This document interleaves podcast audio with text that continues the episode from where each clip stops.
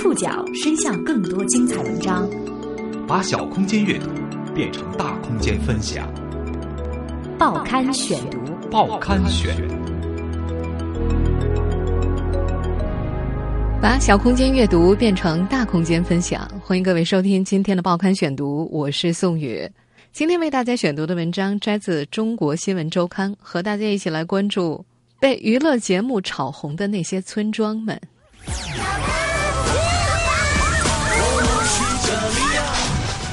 自打《爸爸去哪儿》第三季播出之后，王阳洼村彻底火了。这个西北偏僻的山村，因为这档明星亲子节目，变得前所未有的拥挤、热闹、聒噪。但突如其来的名气，并没有带给村民想象中的实惠，反而城乡差距、阶层鸿沟、文化碰撞以及基层沉疴，给他们带来了从未有过的烦恼。报刊选读，今天和您一起了解《爸爸去哪儿》来了之后。怎样？哇，不错，挺好。五十五岁的王金元坐在自家窑洞里，目不转睛地盯着电视。喜欢吗？头一回在电视里看到自己，他不停呵呵的憨笑。电视里的王金元有些腼腆，而住在他家的临时房客是著名影星胡军和他的儿子康康。自打《爸爸去哪儿》第三季播出之后，王金元所在的王阳洼村彻底火了。这个西北偏僻的山村，因为这档明星亲子节目，变得前所未有的拥挤、热闹和聒噪。像王金元一样，不少村民蹭着上了电视，盼望能够沾点光、发点小财。节目组离开之后，明星们的住房确实成了旅游景点，可是村民们却面临着搬离原有住房、被欠薪、旅游公司跑路等众多窘境。当村民借机寻求致富的梦想照进现实之后，梦想依旧触不可及，而鸿沟般的阶级差距以及文化碰撞所带来的诸多困惑，是他们从未有过的烦恼。因为符合大众口味，收视率高的《爸爸去哪儿》带红了一批村庄。为了借机通过旅游发展经济，当地在政府的要求下，往往倾尽全力。无论节目组的要求有多任性，都有求必应。报刊选读继续播出，《爸爸去哪儿》来了之后，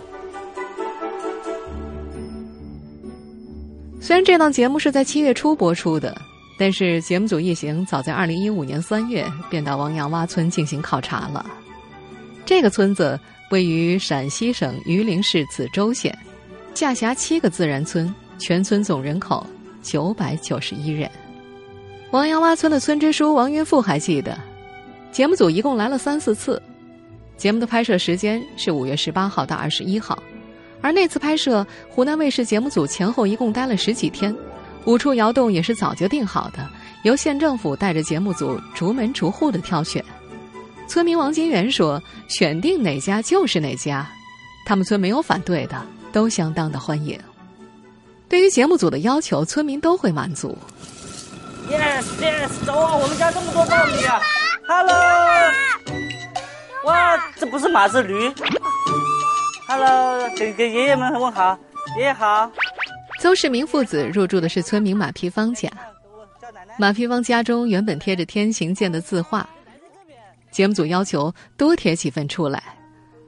马家的大儿子特意从榆林赶回家中，又写了几幅。明星入住之后。明星住房里安装了数个摄像头，不许房主入内。其他窑洞也用作监控室和工作人员的休息处。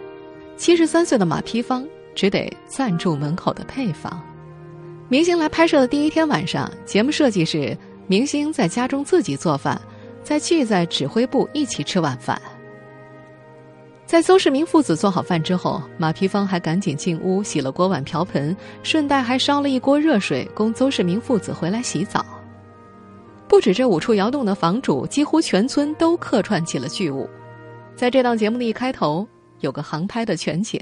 厚实的黄土层，空旷的高原，铸就了黄土高铺的风骨神韵。热情好客的福州人民正静静地等待着爸爸们和宝贝的到来呢。航拍之前，节目组担心村子里的垃圾会入境，便要求全村进行大扫除。马皮芳记得那时满世界都是垃圾呀。除此之外，还要帮忙运装备、送取东西。在马皮芳的印象里，拍摄的那几天特别的累。其他村民也腾出房屋为节目组工作人员提供住宿，整个村子基本都住满了。王金元记得，工作人员的被褥是由县政府提供的。为了确保拍摄顺利，梓州县交警大队还下发了交通管制通告：五月十八号到二十一号，每天六点到十八点，王杨洼村周围四条路段禁止一切无关车辆通行和停放。剧组工作人员的车辆进出需要出示工作证、通行证；王杨洼村村民进出则需要出示本人身份证和驾驶证件。这种全员保障并非孤立。三个月之后。湖南绥宁县政府因为保障《爸爸去哪儿》拍摄，发布交通管制公告，也引发了争议。实际上，就算是交通管制，也没有消减人们奔向王杨洼村的热情。拍摄的那几天里，玉米地成了临时停车场，成片的玉米被碾压。县里后来还出钱补偿了因此受损的农户。在那期节目当中，还展现了大量的陕北民俗。比如传统的磕线炉、秧歌队、腰鼓队，并且还邀请了几位作为革命老区象征的老红军，而这些都是在全县范围之内征集和召集而来的。节目组一定给了村里不少钱吧？很多游客来都会问这么一个问题。不过夏利克的房东王平元说：“嗨，提起钱啊，谁知道上面怎么安排的？反正到现在为止，一毛钱也没有。”另一位房东王金元则指着灶台上的一桶油说：“啊，这节目组留下最贵的东西了，还有一些调料。县政府提供的两床铺盖也留给了我们。明星用的被褥是节目组自备的，包括碗筷、厨具。离开的时候全部装箱带走。马皮芳的家里只留下了邹市明儿子轩轩所留下的一套衣服、几样玩具。他洗干净之后挂在了他们住过的屋里。”尽管节目组进驻村子的时间很短，定已时隔四个月，但谈起拍摄的情景，村民们依然津津乐道，难掩拍摄节目带来的新鲜感。然而，作为真人秀节目，《爸爸去哪儿》的拍摄过程体现出的真与秀，某种程度上又让朴实的村民无所适从。报刊选读继续播出，《爸爸去哪儿》来了之后。或许是节目需要，节目组对几处明星住房进行了改动。哇，哇，还有门槛！哇，哇，好棒哦！邹市明父子住的四号房，原本有马屁芳家里的冰箱、洗衣机、电视，还有一张床，但通通被要求搬了出来，因为节目组告诉他们，新式的东西不能放，上面有商标，也不能拍进去。节目当中只能展现和节目组有合作的广告。直到现在，马屁芳的屋里还留有某品牌的洗衣液呢。罗伊，罗伊到二号了，咱远远的看一下，记住它长什么样。刘烨父子住的二号房叫做长工房，屋内满是土，破败不堪，炕上一片破草席，甚至还点着煤油灯。刘烨曾经戏称自己基本就住在土里。炕上有个破草席子，破草席边上就是土，全是土，全是灰。哎呦，我的天哪！你干干嘛呀？这样。尽管这间房屋的主人已经去世多年，无人居住，但是此情此景也是被打造出来的。其实，在节目组提前选定房屋之后，有好心的村民对这二号房精心收拾了一番，把炕围粘好，打扫干净。但是开拍之前，节目组把炕围重新扯掉，新席子换成了破草席，扫出去的尘土又撒满了整间屋子。还特意在炕上撒了一堆干玉米棒，甚至将挖灶的黑灰也撒在家里。接着又拉了电闸，借来早就没人用的五盏煤油灯。围观的村民当时就议论：“这这不是做节目吧？这这是要准备拍戏？”罗伊爸爸教你个成语呗，四个字，叫“家徒四壁”。这四个字就形容。形容咱俩现在住的住的这个地方。为了带来娱乐效果，其他环节也是刻意安排的。五号房的房主王金元记得，拍摄过程当中有这样一幕：你妈有什么了不起的？不就会做点饭吗？是不是？我们我们俩在一起也可以做饭，对不对？胡军亲自下厨，但不会使用陕北的灶台生火，他居然把柴火塞到了灶台底下出炭灰的口，结果搞得满屋子都是烟。事实上，农村用柴生火的时候，每家都有抽风机，但是节目组当时特地拔掉了抽风机的电源。房东王金元不解，得到的回答是就是要这个满屋子都是烟的效果。看着胡军跑出来抱怨，王金元偷偷给他指了下面的开关。会议之后，胡军开了抽风机，然而节目组干脆拉掉了电闸，又弄得满屋子都是烟。不仅明星在节目组的刻意安排下受了不少苦，村民在参与拍摄期间也吃了不少苦。节目当中有这么一个情景：夕阳下，一位农民拉着驴，用磨碾玉米粒。他扎着陕北标志性的白头巾，嘴里吸着旱烟袋。这个农民就是五号房房主王金元了。已经十多年不抽旱烟的他，当时被要求一口一口抽着节目组借来的旱烟，抽的嘴巴都辣得受不了。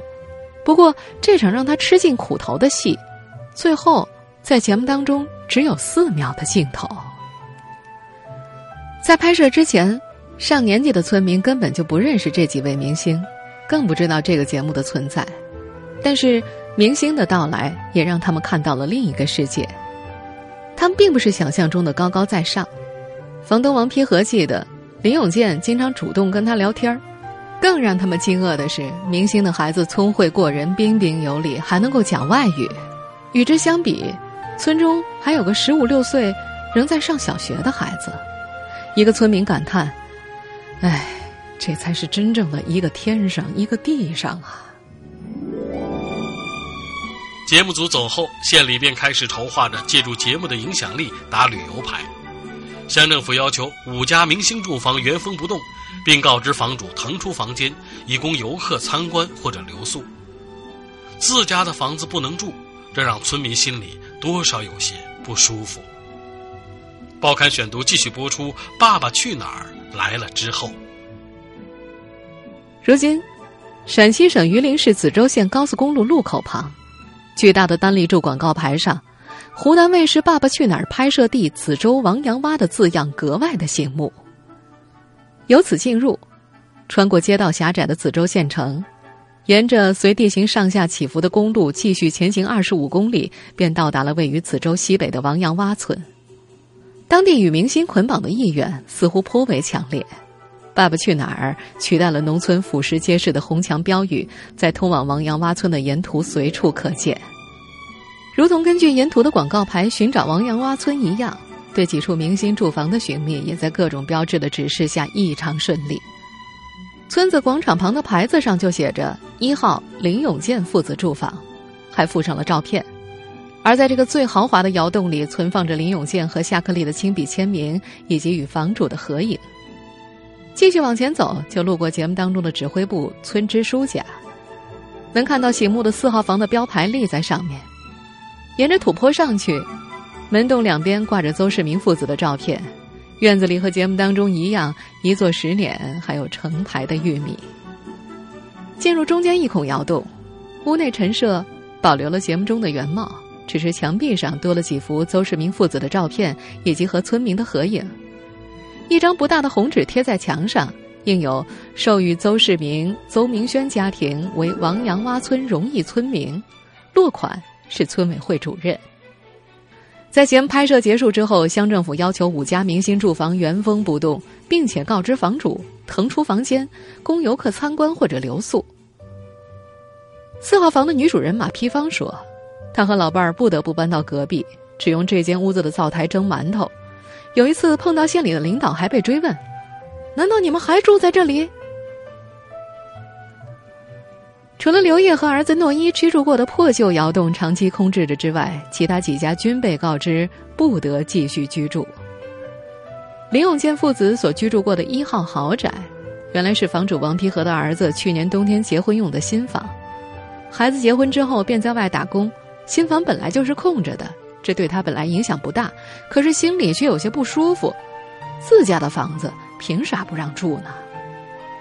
三号房的房主却因此吃了苦头，家中只有两孔窑洞。节目组离开之后，原来房主居住的窑洞不让住，七十一岁的王平原和老伴儿不得不住到原来存放粮食的窑洞里，这让老人家有些无奈。唉，没办法，说是命令。五号房的房主王金元才不管这套，他家的三孔窑洞已经很破旧了，虽说不让住，可是自己没有住的地方呀。如今住在本属于自家窑洞的王金元一家，反而成了这个村子里的另类了。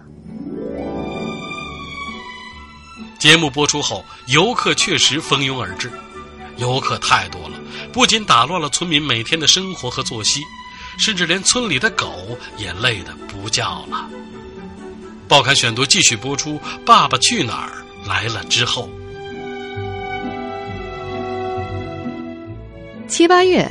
正值暑假，全国各地的游客不断涌进这个村子里，挨个参观五处明星住房。四号房的女主人马皮芳记得，最多的时候每天来五六十辆车，北京、辽宁、广东、四川哪里的人都有。事实上，蜂拥到这儿的参观者仍然是以陕西省内的游客为主，外省仅仅是少数。但是对于几乎没有见过外省人的村民来说，对外省游客的印象更深一些。游客的到来打乱了村民们每天的生活和作息。当地人通常清晨起床干农活上午十点左右吃饭，十一二点就开始午休，至少休息到两点。可是从七八月份开始就没办法午休了。七十三岁的马皮芳很是疲惫，他说：“唉，刚躺下就来一波，晚上已经开始做晚饭了，还有人来，有时候会麻烦到受不了。”有一次。马皮芳的女儿从市区回来探望父母，一个晌午就看到四五拨人前来参观，女儿颇为生气。这怎么行啊？老人都没法午休了。五号房房主王金元家有一只黄狗，他听到狗叫声便起身迎客。可是现在人来的太多了，狗都累得不叫了。对于这些几乎从未走出过大山的村民来说，游客的大量涌入有些不可思议。他无法理解所谓的明星效应，更对被城市人疯狂追捧的真人秀节目有些不知所措。但是面对游客，他们依然淳朴和热情。一对大学生情侣在马皮芳家住了七天六晚，他为他们准备每日三餐，自家种的瓜果也让他们随意吃。不过，这对情侣在明星屋里只睡了三天，由于参观的游客太多了，两人不得不搬到其他的房间。每逢游客进屋参观，王金元也不厌其烦的对他们有问必答。尽管给自己添了不少麻烦，可是王金元的想法更为朴素，要给游客留个好印象，对村里也有好处。对于一辈子几乎没出过远门的村民们来说，远道而来的游客也让他们脑洞大开。五六岁的孩子居然会用手机给父母录视频，有的还能用长长的杆子给自己拍照。一对双胞胎小姑娘满口蹦出的新名词，没有一个是他们能够听得懂的。县里一位副县长曾这样对村民说：“以后啊，你们就等着挣钱吧。”事实上，游客几乎没有为这几家村民带来收入，当地缺乏规划、资源和投入，也使这一结果合乎情理。对于远未成体系、也缺乏规划的当地旅游资源来说，王阳洼村对于游客的吸引力，目前仅仅停留在看的层面。原本通过住宿和农家饭来赚钱的计划，并未实现。游客来到五处住房，只是对着明星父子的照片、窑洞以及土炕等一通拍照，找个房主聊聊天儿，挨个看完五处房子便离开了。当地县政府大力推广的四大名山景点便位于附近，许多游客直接从村子里去往景点，当天便可以返回县城。子州县政府网站的公开信息显示，二零一五年度，子州县瓜园泽湾办事处主要工作任务及目标当中，其中之一便是打造四大名山旅游区。有说法认为，当地同湖南卫视选定王阳洼村作为拍摄地，无非也是希望借此捆绑推广位于附近的四大名山风景区。事实上，在这个村子里，只有一号房和四号房从游客那儿获得了些微薄的收入，而且对于收费也没有统一的标准。在马皮芳家留宿的大学生一共付了六百块钱，马皮芳觉得学生不容易，还退回了一百块。另一次是一家三口留宿了一晚，包括晚饭，留下了一百块钱。而作为豪宅的一号房接待的游客比较多，有过三两次住宿，也有偶尔前来吃农家饭的客人。不论住几个人，一间窑洞一百块钱一晚，吃碗面五块钱一晚，这是王皮和给自家定的价格。相比之下，经济条件差一些的三号房和五号房房主却没有得到任何收入。三号房房主王丕元似乎是几户当中意见最大的一个，一个人都不来住，一点收入都没带来，反而还倒贴了。因为为了方便游客进入，他还特意花了四五百块钱重修了屋前的水沟。同样作为《爸爸去哪儿》的拍摄地，北京明水村、黑龙江雪乡等地收入一年翻了十倍。然而，对于王阳洼，这块馅饼似乎并不可口。村民生活非但没有因此变好，反而还多了不少麻烦。报刊选读继续播出，《爸爸去哪儿》来了之后，搭着娱乐节目顺风车的乡村，吸引来的除却游客，还有其他利益方。节目还没播出呢，就有商业嗅觉灵敏的旅游公司到村里来了。当时，一家自称来自北京的公司雇了本村人在村口搭了几间活动板房，购置了商品准备零售，同时还租赁了几孔窑洞做农家乐，还将王阳洼旅游项目放上了当地的团购网站。在乡政府的坚持之下，五户房主在七月初同他们签订了租赁合同，房主负责打扫卫生、接待游客，旅游公司收取门票，并且按照百分之二十五的比例提成给房主。可是。旅游公司捞钱的愿望落空了，收门票的事始终难以落实，团购网站上的交易量至今为零，公司反而欠了村里五万块左右的款项。八月份，村支书催债之后，旅游公司负责人连夜跑路了。不止旅游公司，当地政府也拖欠着农民的钱款。拍摄当初，打扫卫生、运送东西和仪器都是雇村民打工的。十几个人，一共是两万六的工钱，本该由政府出资，但是至今没有下文。子州县的总人口仅三十一点五万，一直以来这里都是国家级贫困县，上万元的欠款对他们来说并不是小数目。在城市化进程加快的当今，这个偏僻的村落空心化的现象早就愈发严重。今年五十五岁的王金元和王丕和在村里已经算是年轻的了，村中青壮年几乎全部外出打工，乡里的中学也已经撤掉，只剩下了小学。孩子们大多在县城里读中学，或者是跟随父母在外地。这个村里实际居住的也就只剩七十多人。四号房房主马皮芳的大儿子和女儿都在市区工作，他并不认为村子会就此红火起来。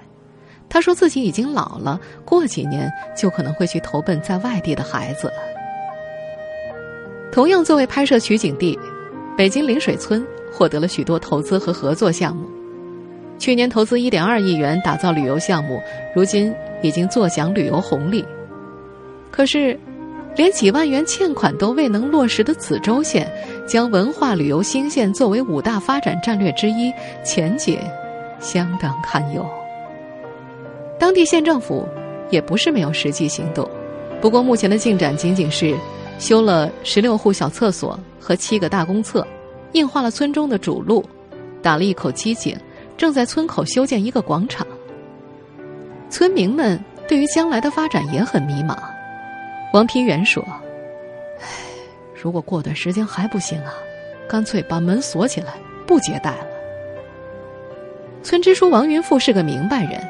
他知道，村中开发旅游缺乏特色，留不住人。虽然都在说规划，可是没钱，怎么规划呢？本来留有期待的村民王金元的想法也在变化。如果再这么热情接待下去的话，一家子吃饭都要成问题了。他要赶紧重操主业，带着十七岁的大儿子出去放羊，要知道那几乎是他全部的家当。可是到现在，他还是有件事想不明白：当时家里明明有抽风机，节目组那天为什么要故意拔掉电源，弄得满屋子全都是烟呢？老王一直在琢磨着，这还不是拍戏吗？听众朋友，以上您收听的是《报刊选读》，《爸爸去哪儿来了》之后，我是宋宇，感谢各位的收听。今天节目内容摘自《中国新闻周刊》。收音前复播，您可以关注《报刊选读》的公众微信号。从今天开始，参与微信互动就有机会获取康贝佳口腔医院所提供的一张免费洁牙券。我们的微信公众号码是“报刊选读”拼音全拼。下次节目时间再见。